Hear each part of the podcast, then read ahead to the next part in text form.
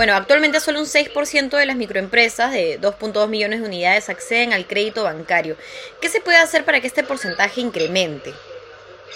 Bueno, mira, este, lo más dramático de todo es que en el discurso del señor Bellido eh, dijo que solo iba a dar 3.000 créditos para la pequeña empresa, ¿no? de pues, lo que tú acabas de mencionar, 2 millones y medio de, de pymes, ¿no?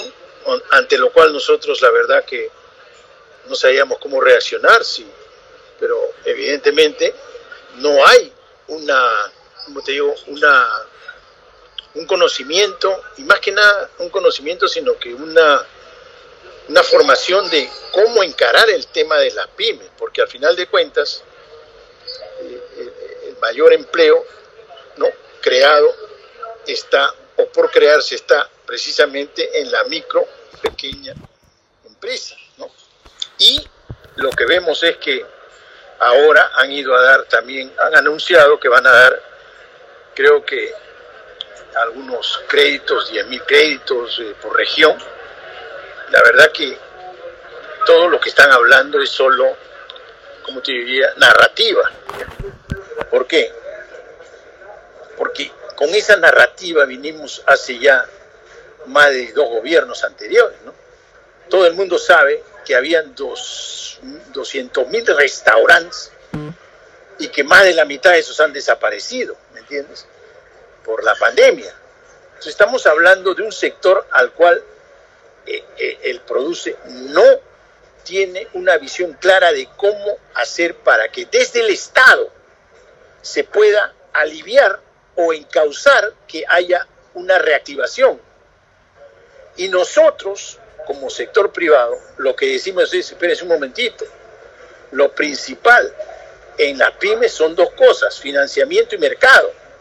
Empecemos por el financiamiento, porque hay muchas pymes que hoy no están con liquidez.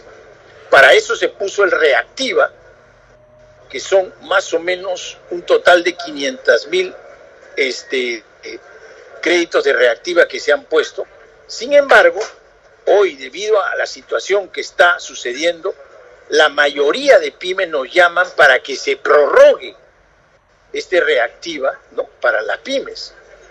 Porque la verdad es que se predijo o se pronosticó que se iba a reactivar el mercado, pero ya vemos que con las constantes este, caídas eh, eh, en lo que es la venta debido a, a la pandemia, no se ha normalizado el mercado como para que las pymes puedan asumir esto.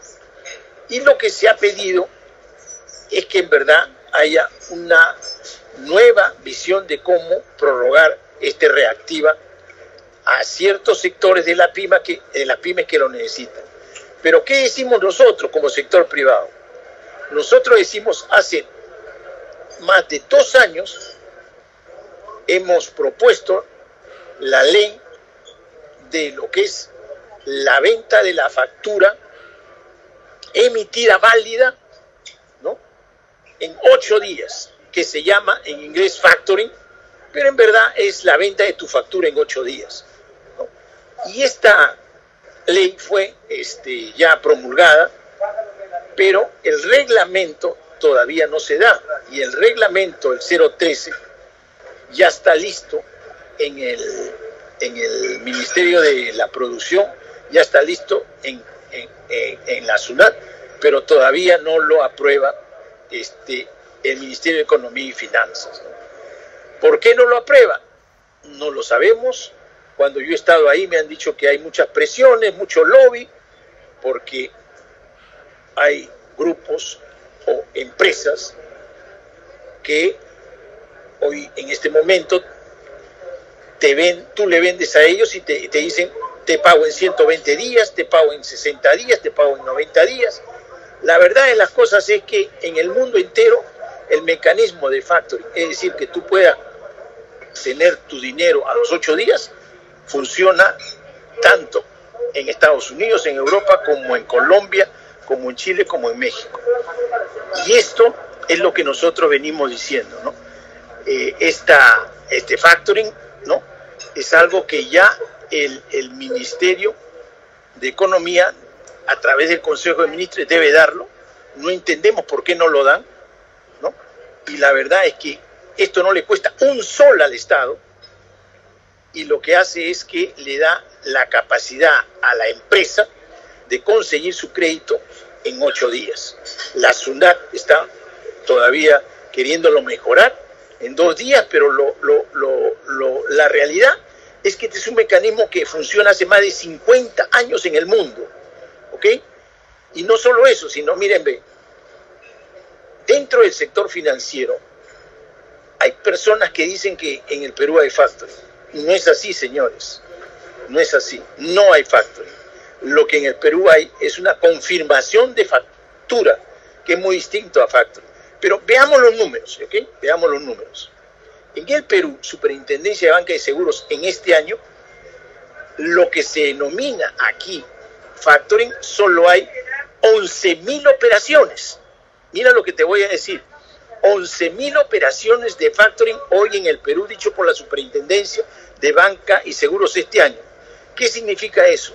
Que en un mundo de 2 millones y medio de empresas, solo hay 11.000 operaciones de factoring, ¿no? Dicho también por este, eh, eh, la Superintendencia de Banca y Seguros, yo creo que para todos es claro de que aquí no hay una voluntad política, pero más que nada una voluntad de lobby de querer que en el Perú funcionen las cosas como tiene que funcionar en cualquier lugar civilizado de, la tierra. Y eso es lo que nosotros estamos pidiendo, de que ya se dé el, eh, eh, el reglamento para que de esa manera todo el mundo pueda vender su factura, porque el momento que se da ese reglamento, empiezan más o menos unas 100 empresas de factor a funcionar. Es decir, el factor lo que hace es, al haber más ofertantes de compra de facturas, te reduce la tasa de interés. Hay hasta 2.5 de interés al mes y se va a reducir más o menos hasta el punto 5. ¿Ok? En buen castellano, lo que estamos pidiendo es que el sector financiero tenga más competencia. Eso es todo. Al haber más de 100 empresas de factor que comiencen a funcionar en el Perú, entonces las empresas van a poder vender sus facturas y la tasa de interés va a bajar enormemente. Eso es todo. ¿no? Eso es todo lo que nosotros pedimos, que el mercado, que el mercado resuelva el problema del crédito y de la liquidez, y se puede.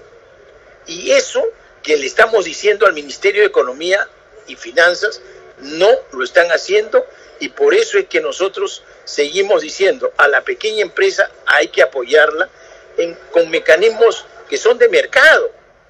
¿Me entiendes? Nosotros no estamos hablando bajen la tasa de interés, por, por póngale tope. No, no, no. Nosotros estamos diciendo por mecanismo de mercado. Eh, de, aprobarse, de aprobarse esta medida en el corto plazo, ¿cuán grande sería el impacto para las, para las pequeñas y medianas empresas? Mira, nosotros estamos presentando un programa este martes que viene de 3 mil millones de soles, ¿ya?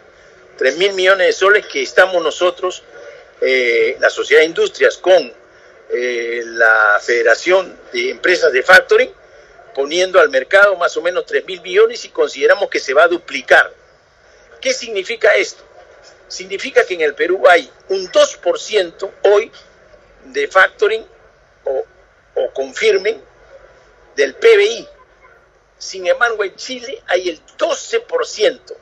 Y en España, el 21% del PBI es en factoring. 21%. Por supuesto que en España funciona el factoring hace 60 años, pero eso nomás te da a ti la idea de lo que estamos hablando, ¿no? O sea, si acá hubiera hace 20 años iniciado el factoring, primeramente hubiera bajado la tasa de interés y segundo, el mercado sería más proactivo porque tú con el crédito puedes comprar y comprar y comprar. ¿Por quién no quisiera vender a los ocho días, tener su plata y volver a vender y así? Eso es lo que no entienden, ¿no? Personas que son teóricos, porque le estamos hablando nosotros que somos empresarios, que funciona eso, ¿me entienden? de, no, de no aprobarse con prontitud la publicación del reglamento que me menciona, eh, pues ustedes van a seguir presionando de forma constante o van a esperar cierto periodo de tiempo a ver cómo, cómo reacciona en todo caso el MEF. Mira, nosotros venimos ya hablando esto con el presidente Vizcarra, con el presidente Sagasti, con el presidente... Ahora recién entramos con el presidente Castillo. Pero créeme, nosotros no vamos a parar porque esto no es un capricho, esto es una cuestión de derecho de lo que es hacer negocios, ¿me entiendes? A nivel mundial. Esto no es nada que estamos inventando nosotros. Como te vuelvo a decir, te he dado la cifra del PBI tanto en Chile como en España. Eso es real. Puedes entrar a Google y lo vas a ver tú exactamente lo que te digo. O sea, para nosotros esto de acá es algo que tiene que pasar y va a pasar. No me cabe la menor duda que tiene que pasar.